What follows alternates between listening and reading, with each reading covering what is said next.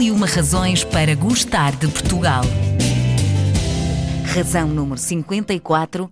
Cante Alentejano. Património imaterial e cultural da humanidade desde 2014, estes cantares típicos alentejanos remontam aos tempos da lavoura no coração do Alentejo. Há quem diga que o canto alentejano ouve-se entranha-se na alma e levamos assim um bocadinho de uma das tradições mais típicas do país. Este género musical não se tem ficado à sombra do chaparro, como se diz no Alentejo, e tem-se vindo a mostrar cada vez mais e em misturas, por vezes inesperadas, mas que soam tão bem. Para sabermos mais sobre esta expressão artística tão nossa, convidei o presidente da moda, a Associação do Canto Alentejano, José Roque. O canto alentejano é, de facto, uma razão para gostarmos de Portugal.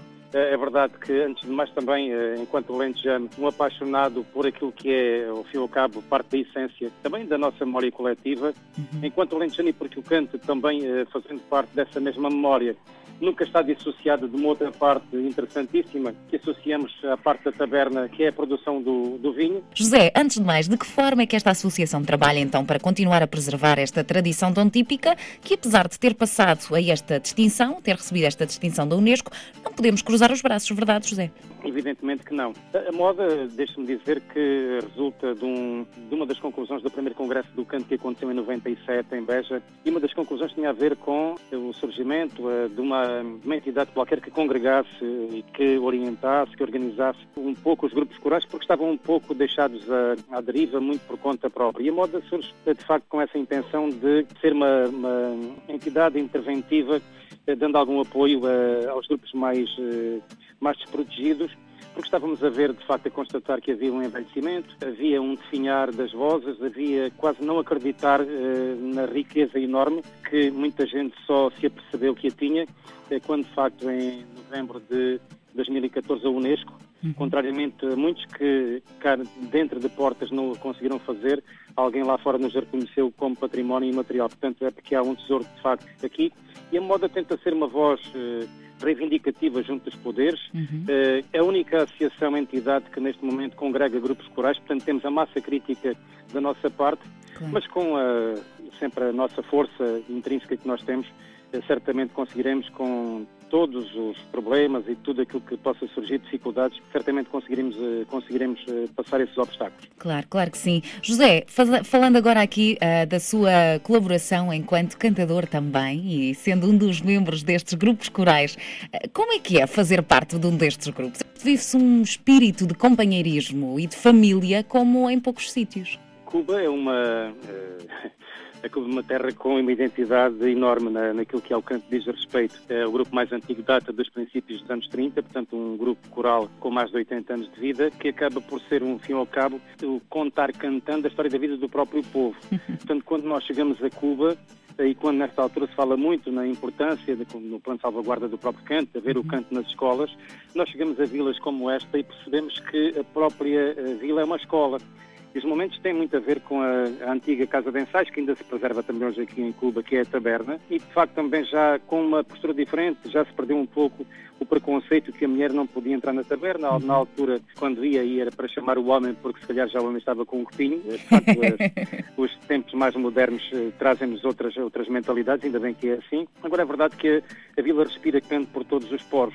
O facto ter aparecido, uh, depois de todo este baladar da classificação, temos um grupo de jovens entre os 13 e os 25 anos que, por si, por conta própria, constituíram um grupo coral. Os netos contactam com os avós, portanto, a, a escola está metida na, em todos os espaços da própria vila. Portanto, é muito fácil chegar a Cuba, metermos-nos num grupo, eh, porque sem querermos estamos lá, eh, quando nos sentamos num balcão, numa, num banco de uma taberna, alguém chega e põe uma peça de fruta e a peça de fruta que era de um, quando se colocou naquele balcão da taberna, passou a ser de todos. Portanto, o canto é um momento de partilha e é único. Ao fim e ao cabo, os cinco sentidos estão sempre presentes nas nossas modas e depois temos que olhar para tudo o que é o nosso território. Evidentemente que também queremos prestigiar o castanho das terras de barro, o verde dos pâmpanos das, eh, das cepas que nos fazem o vinho, o dourado das espigas, a cor do, cor do fogo do sol, porque é mesmo assim, uhum. eh, o verde seco daquelas azinheiras que parece que carregam consigo o peso do céu, os sons do restolho. Portanto, nós temos aqui cada momento, é um momento que nós transportamos para a escala dos tons. E agora uma curiosidade que eu tenho, os estrangeiros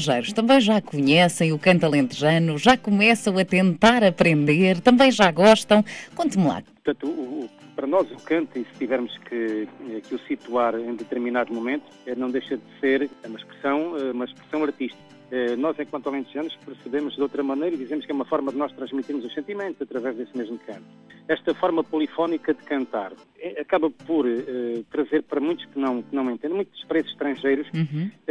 que nós começamos a ver andar ao nosso redor, perceber de onde é que vem a voz daquela pessoa que faz a terceira acima do próprio tom. Uhum. Eh, então, como é que um grupo canta, um grupo polifónico com mais de 20 homens canta sem um maestro à frente? Todas estas pequenas questões uh, acabam por deixar que no fim de uma moda uhum. as pessoas deslocam-se e vêm ter connosco perguntar mas como é que isto é possível? Nunca tinha visto. O canto é feito e sentido quando nós damos os braços, a respiração é feita coletivamente, nós percebemos quando é que o nosso colega do lado está a respirar, porque quando um respira o outro não pode, porque o canto não pode parar, e esse coletivo eh, marca-se precisamente por essa identidade muito própria. O que é que significa para vocês na prática? Porque na teoria já toda a gente sabe mais ou menos como é que funciona, uma atribuição da Unesco como Património Cultural e Material da Humanidade, mas na prática o que é que isto significa para o canto alentejano e para os pequenos grupos?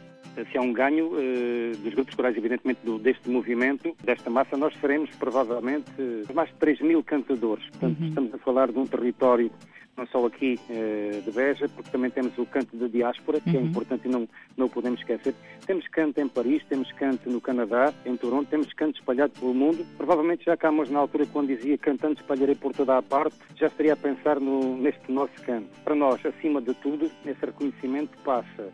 Aqui não, não sei se serão duas, se serão mais razões enormes, que é a visão que, não de dentro para fora, porque os grupos continuam praticamente a fazer o mesmo que faziam, o que mudou eh, de certeza absoluta foi a forma como o canto fez isto de fora para dentro. Os filhos eh, e os netos dos pais e dos avós, que durante algum tempo chegaram a ter vergonha desses pais e desses avós, depois deste momento ter esta classificação, começaram a perceber que havia uma riqueza entre mãos que nós não podíamos de forma nenhuma perdê-la essa visão mudou completamente. O facto dos jovens começarem a cantar nos grupos corais deu-a perceber-nos que até as raparigas, pelo facto dos namorados cantarem, já cantam e já gostam do canto além Portanto, há aqui uma envolvência de tal maneira enorme que, eh, de facto, isto é, tem que ser um património visto, mas com uma letra grande. Agora, que há trabalho a fazer da nossa parte, há. Em termos de salvaguarda, a melhor coisa que nós temos que fazer para o proteger é cantá-lo todos os dias. Para terminarmos aqui a nossa conversa, gostava de lhe lançar aqui um pequeno desafio. Gostava que completasse a seguinte frase: O canto alentejano é? Um cantar a dar conta do homem e do seu mundo. Um mundo vacilante e frágil, hesitante entre o desejo de ficar e a vontade de partir, tal qual como o Alentejo, é preso à raiz, mas obrigado a voar se quiser sobreviver.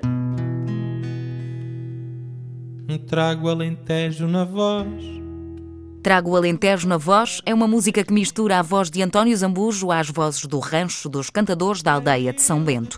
Demonstra que estes grupos e estas cantigas ainda hoje nos tocam e nos levam às raízes do nosso património cultural. E é ao som deste tema que fechamos hoje mais uma razão para gostar de Portugal. Amigos, amigos, papoilas do